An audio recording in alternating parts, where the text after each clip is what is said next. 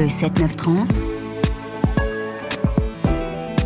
sur France Inter. Il est 9h08, Sonia De Villers, votre invitée critique littéraire, sociétaire du masque et la plume, jurée au prix décembre et au prix de Flore. Et imaginez si, imaginez si on microtait les membres d'un jury littéraire et Ah ouais, qu'on pour les avoir en immersion, ce serait Voilà, pas mal. leurs engueulades. Parce que tout ça, ça lui a valu, dit-il à mon invité, autant de joie que d'emmerde. Bonjour Arnaud Vivian. Bonjour et bravo hein, en fait. Merci beaucoup. Euh, Peut-être un petit mot avant de démarrer cette interview sur ce qui se passe au sein de votre maison d'édition. Elle s'appelle La Fabrique. Je vous invite pour un petit livre qui paraît demain, qui s'appelle Station Goncourt, 120 ans de prix littéraire, qui répond à un premier petit livre euh, paru il y a deux ans, qui s'appelait Cantique de la critique, paru également à La Fabrique. À La Fabrique, il y a en ce moment une grande foire euh, aux livres, très importante, à Londres. C'est vraiment un moment pour le marché extrêmement important pour le Oui, il y marché. a deux fois, il y a Francfort et Voilà, Londres. hein. voilà. Ouais. Euh, et un membre de la fabrique s'y rend pour négocier des ventes de, de, de livres à l'étranger et a été arrêté à la frontière.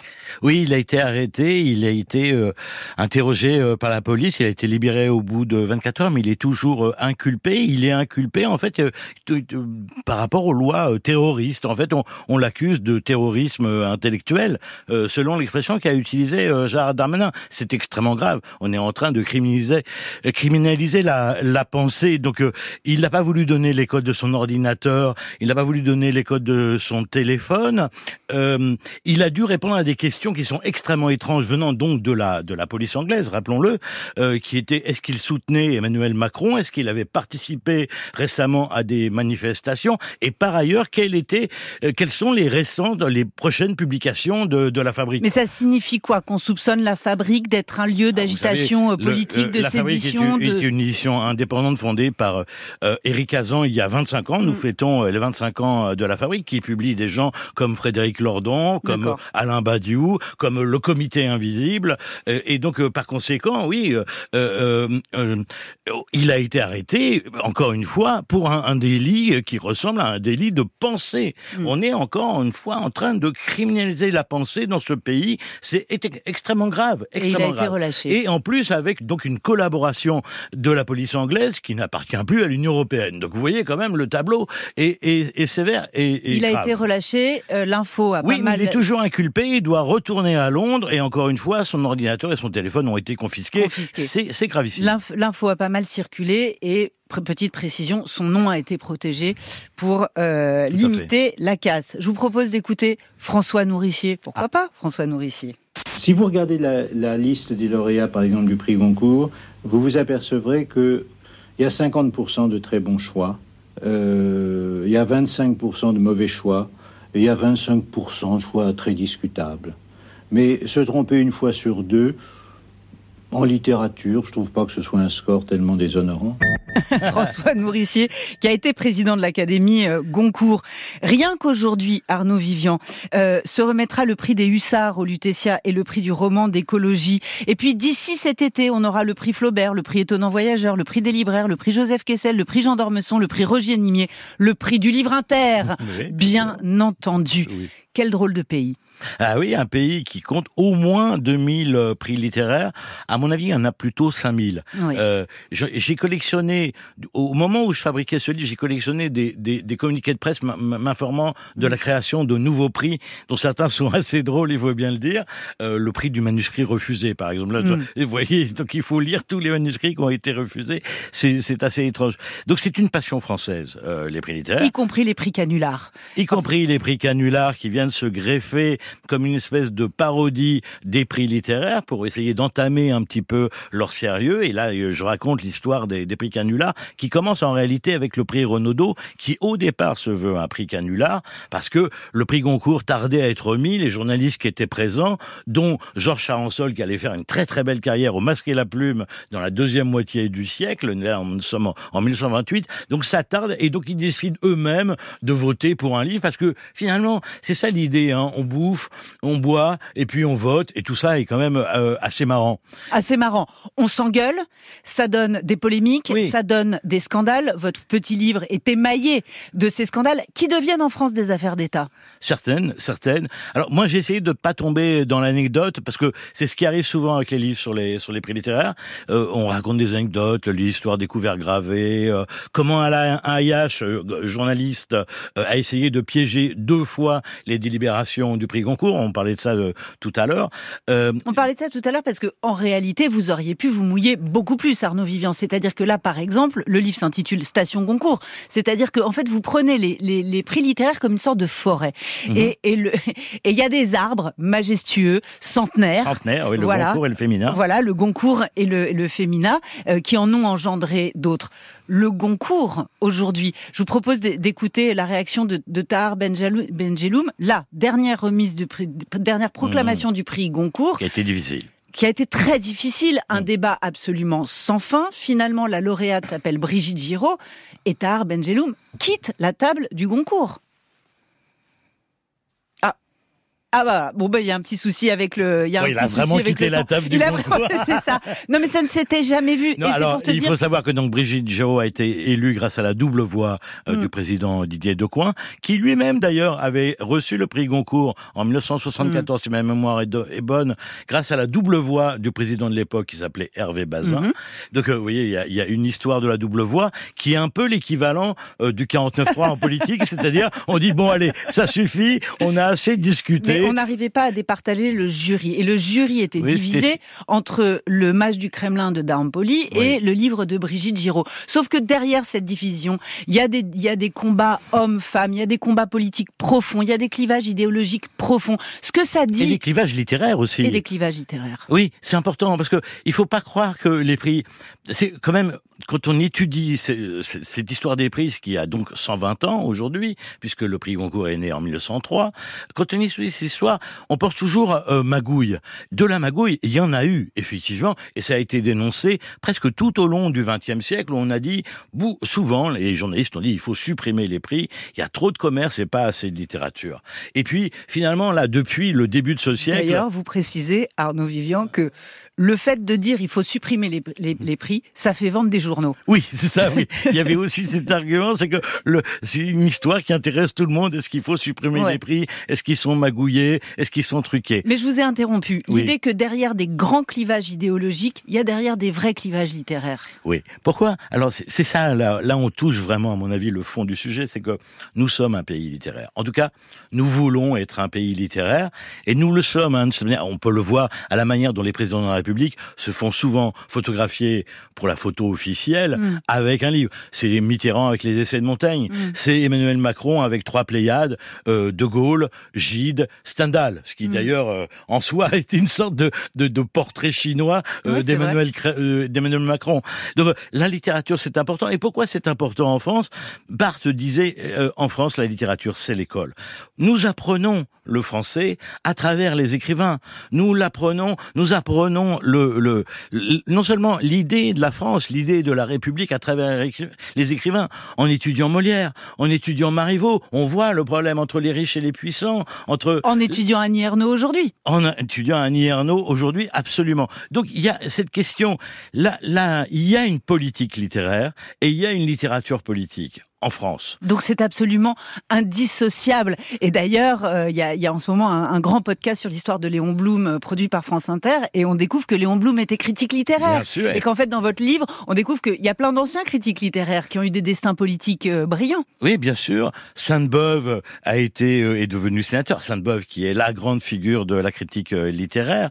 On pourrait en citer plein. Là, je parle de, de Poincaré, qui a Mm. été l'avocat de prix Goncourt au départ. Euh, donc, je- il y a cette, idée-là. Sauf que la littérature n'a jamais été, peut-être, et, et la culture en général, soyons honnêtes, un tel champ de mine qu'aujourd'hui. On sent que les, les clivages se sont euh, euh, radicalisés, on sent que le dialogue s'est durci, on sent que les combats se sont euh, énormément euh, accrus et aiguisés. Parce que, si vous voulez, il y a, il y a plusieurs choses. Il y a le, il y a le marché qui, Ouais. Ben, C'est ça, hein, nous vivons sous la domination du marché Ouais. depuis les années 80, Ouais. où s'installe le libéralisme, puis le néolibéralisme, qui fait que l'économie euh, est, est là au centre de nos vies. Je pense qu'on aurait pu trouver d'autres raisons de vivre ensemble là, si on avait eu un peu d'imagination, mais finalement nous avons choisi l'économie. Donc euh, voilà, donc l'économie elle est présente partout. L'idée de la distribution qui est très importante dans la chaîne du livre. Donc euh, parce que il y a ça, hein, on a utilisé cette expression la chaîne du livre qui a, qui a un caractère quasiment un peu marxisant, hein, si vous regardez ça. Et donc ou, euh, ou, oui, marxisant, ou biologisant. oui, oui, oui, tout à hein, fait. comme, comme si c'était une chaîne al- alimentaire où les gros finissaient toujours par bouffer les petits. Voilà. Mais ce qu'il faut savoir, c'est que dans cette chaîne du livre, l'écrivain est celui qui gagne le moins. Le libraire euh, est celui qui gagne le plus, puis après le distributeur, puis après l'éditeur, puis après l'imprimeur, et enfin l'écrivain sur le prix, sur le prix de- euh, d'un livre. Et donc il y a à travers les prix littéraires, c'est ce que je raconte, parce que il y en a dix qui font vendre en France. Hein. Mm. Euh, c'est tout. Les autres ne font pas vendre, mais ils donnent de l'argent. Alors c'est des sommes qui sont l'air euh, assez modestes, entre disons 2000 et 6000 euros. Ah non, il y, a des- il y a des prix qui sont même mieux notés que Bien ça. sûr, il y en a d'autres. Il y a des prix qui montent jusqu'à 30 000 euros. Le, le prix décembre euh, auquel je participe, c'est 15 000 euros. Le prix Jean Frostier, qu'on connaît pas très bien, c'est 25 000 euros. Donc, vous voyez, oui, il y a effectivement, mais globalement, la majorité des prix, puisque s'il y en a 2000, la majorité des prix, c'est entre 2000 et 6 000 euros. Donc, c'est un mode de financement parallèle de, de la littérature, au point que certains éditeurs, et ça, c'est Pierre Assouline, grand juré Goncourt, et aussi Ouais. grand journaliste euh, littéraire, qui le raconte Et écrivain. voilà, qui dit que euh, parfois les maisons d'édition disent on va pas te donner beaucoup d'avaloir, hein, parce qu'on te donne de l'argent parce pour que écrire. Derrière, parce il que aura un derrière prix. on, on va te faire avoir un Le prix. financement parallèle de la littérature. Il est 9h19. Vous écoutez France Inter. Euh, Arnaud Vivian est mon invité. Et on va se demander pourquoi les critiques littéraires sont aussi dites détestées.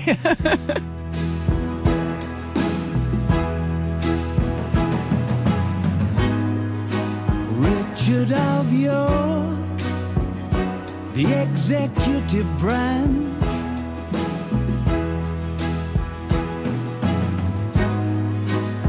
Having some fun with the warm up act.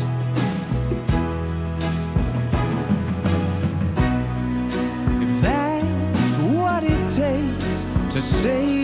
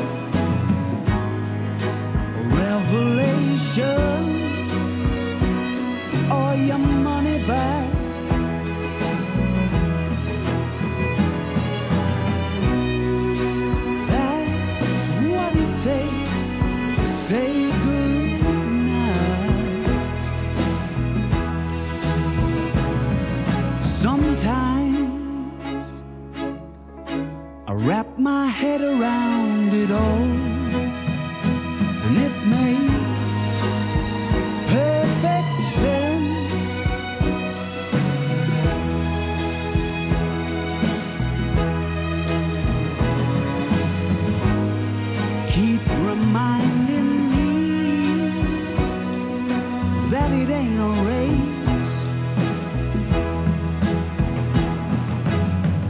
When my invincible streak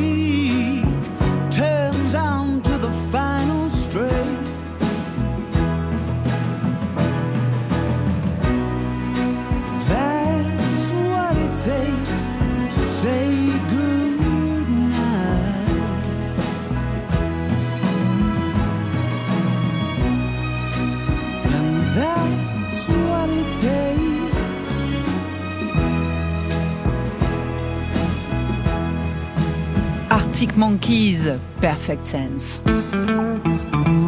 France Inter, le 7-9-30, l'interview de Sonia De Villers. Non Soyez gentil de me laisser parler.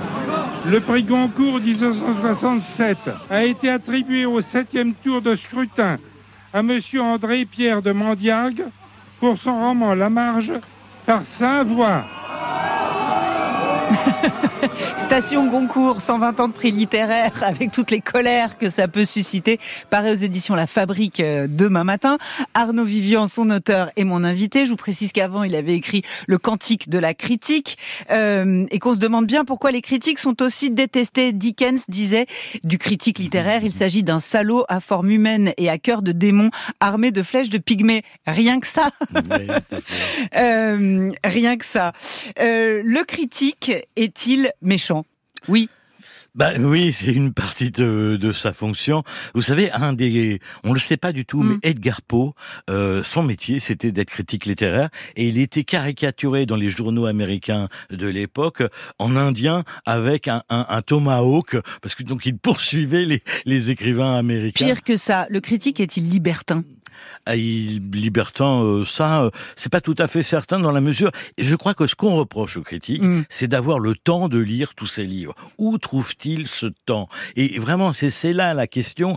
Et elle rejoint la question de, des prix littéraires, c'est que on imagine et on a raison qu'il faut avoir du temps à la fois pour lire et pour écrire. Et la question du temps, elle est centrale dans, dans la littérature. On le voit évidemment avec Marcel Proust qui a fait une œuvre sur le temps précisément parce que là, c'est là où se situe l'idée même de, de littérature. Il faut du temps. Et je crois que ce qu'on reproche aux critiques, c'est d'être finalement improductif, de lire et de donner son avis.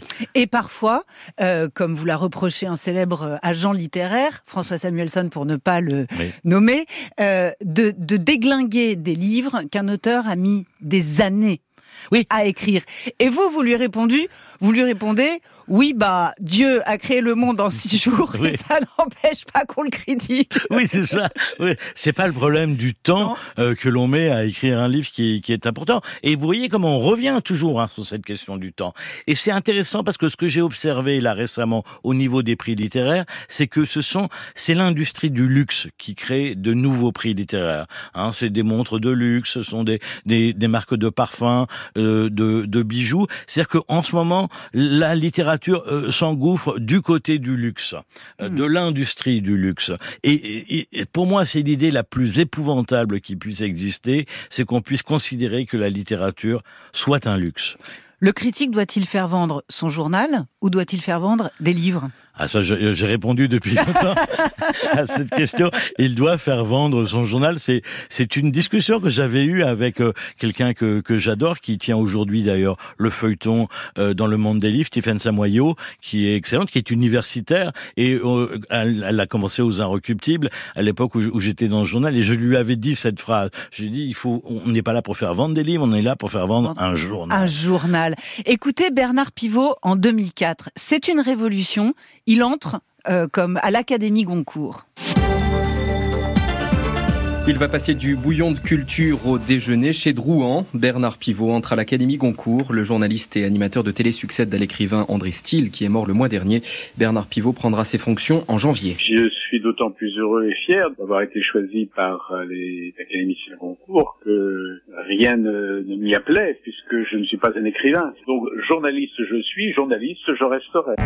Qu'est-ce qu'un homme de lettres? Puisque vous vous êtes plongé dans le testament Arnaud Vivian d'Edmond Goncourt. Oui, alors c'est très intéressant parce que c'est là, c'est avec le testament des Goncourt que naît cette différence très française entre journaliste et écrivain. Oui, euh, Bernard Pivot dit je ne suis pas un écrivain, je suis un journaliste. Alors, on se dit mais les Américains ne pensent jamais comme ça. Vous imaginez le nombre d'écrivains euh, américains qui sont d'abord des journalistes, à commencer par Hemingway, mais on pourrait dire Tom Wolfe, etc. Je dirais, ils sont extrêmement nombreux. Norman Mailer. euh, donc, euh, mais nous en France, on a fait cette distinction et elle vient euh, du testament des frères Goncourt qui détestaient les journalistes en disant c'est une perte de temps par rapport à l'œuvre à écrire. D'ailleurs, ils songeaient à Jules Vallès, immense journaliste mais aussi immense écrivain, euh, pour siéger au Goncourt. Et lui a dit non non, là votre petite confrérie là ça va pas du tout. Non seulement vous voulez à politique, donc ça ça ça ne va pas non plus à mon avis. Oui, Mais en plus, je suis, je ne considère pas que le journalisme soit indigne de la littérature. Mm. Et cette question-là, elle est extrêmement importante parce que qu'on a des prix de journalistes et des prix Alors voilà, c'est ça. Et, et, et au fond, les, les prix des écrivains, c'est le prix de l'Académie française, c'est le prix Goncourt, c'est le prix Féminin. Les prix des journalistes, c'est le Renaudot, c'est l'Interallié, par exemple. Exactement. Et donc là, vous voyez, il y a une différence quasiment hiérarchique qu'on établit, hein, mais qui est une différence totalement imaginaire. Euh, au contraire, ce qu'on voit aujourd'hui dans le mouvement français de la littérature, je pense à un grand écrivain comme Emmanuel Carrère, qui essaye de diminuer justement cette différence entre le journalisme et la littérature. Car il fait bien une sorte de journalisme très souvent euh, dans, dans ses livres. Donc il essaye d'être américain, entre guillemets, Mhm. dans sa conception euh, de la littérature. Cet imaginaire-là, il est extrêmement euh, fort en France. Le Féminin se crée face au Goncourt. Oui. Voilà. Parce Ouais. que dans Homme de lettres, il y a homme. Oui, bien sûr. Donc euh, évidemment, c'est une réaction. Mais vous, vous remarquerez que ce qui est très intéressant avec le féminin, c'est que c'est un prix non binaire tout de suite. Je veux dire par là qu'il ne vote pas pour des femmes écrivains. Il vote aussi pour des hommes.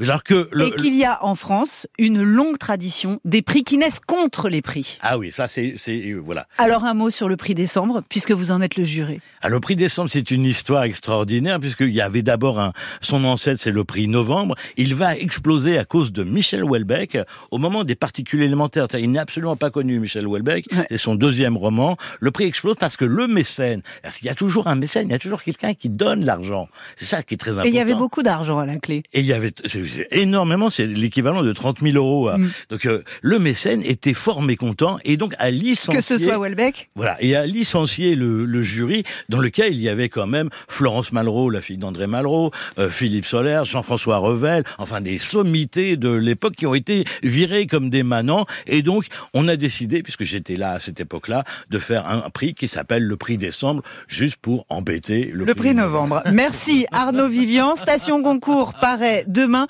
où l'on apprend notamment, mais c'est pas écrit dans le texte, c'était dit dans l'émission, que le prix féminin était un prix non binaire dès le départ. Merci. c'est la phrase du jour. Ah oui, c'est la phrase du jour. Merci Sonia De Villers.